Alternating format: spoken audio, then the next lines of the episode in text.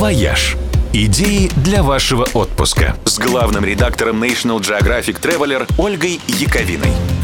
Всем привет! Как думаете, в каком возрасте лучше всего путешествовать? Социологи нашли объективный ответ на этот вопрос, опросив пользователей известного сервиса по продаже авиабилетов.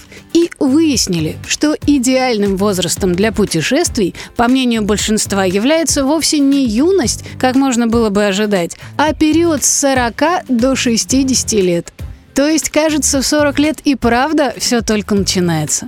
Возраст совершенно не мешает ездить по миру, и доказательств тому масса – Например, самый длинный в истории морской вояж совершил 58-летний американец Рейд Стоув.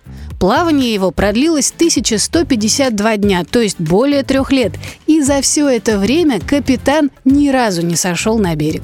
А японский профессор Сабура Шочи стал самым пожилым в истории путешественником, совершившим кругосветное путешествие на общественном транспорте. В возрасте 106 лет дедушка проехал 6 стран, выступая с лекциями о здоровом образе жизни. Еще один вдохновляющий пример – человек по имени Стивен Фоссет. За свои 63 года он поставил уже целых 116 тревел-рекордов, и большую часть из них, когда ему было уже уже хорошо за 50. В частности, в этом возрасте он трижды обогнул Землю. На воздушном шаре, на парусном судне и на самолете. Это был первый в истории перелет вокруг земного шара без единого приземления. В январе, если помните, я рассказывала вам про 72-летнего француза по имени Жан-Жак Савен, который решил переплыть Атлантику в бочке.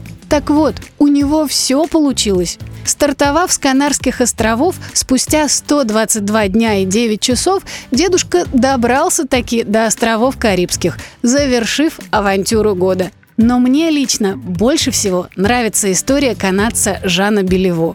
Накануне своего 45-летнего юбилея он обанкротился и лишился бизнеса, которому посвятил всю жизнь. Чтобы справиться с депрессией, Жан решил совершить кругосветное путешествие. Пешком, без денег. То есть вот буквально встал и вышел. Сложил все свои пожитки в трехколесную тележку и пошел. Сначала из Монреаля до Нью-Йорка, потом через всю Северную и Южную Америку до края Аргентины, потом перебрался в Африку, ну и так далее. Домой он вернулся 11 лет спустя, живым, здоровым, счастливым, износив 54 пары обуви, посетив 64 страны и оставив позади 75 тысяч километров дорог – и став почти что миллионером, потому что эта история так всем понравилась, что у Жана в путешествии появились поклонники, спонсоры и группа поддержки. Вернувшись домой, Белево написал про свои путешествия книгу, которая теперь приносит ему дивиденды получше, чем прогоревший бизнес. Так что отмазка «О, я слишком стар для этой ерунды» не работает. Для сбычи мечт никогда не бывает слишком поздно. «Вояж» – радио 7 на семи холмах –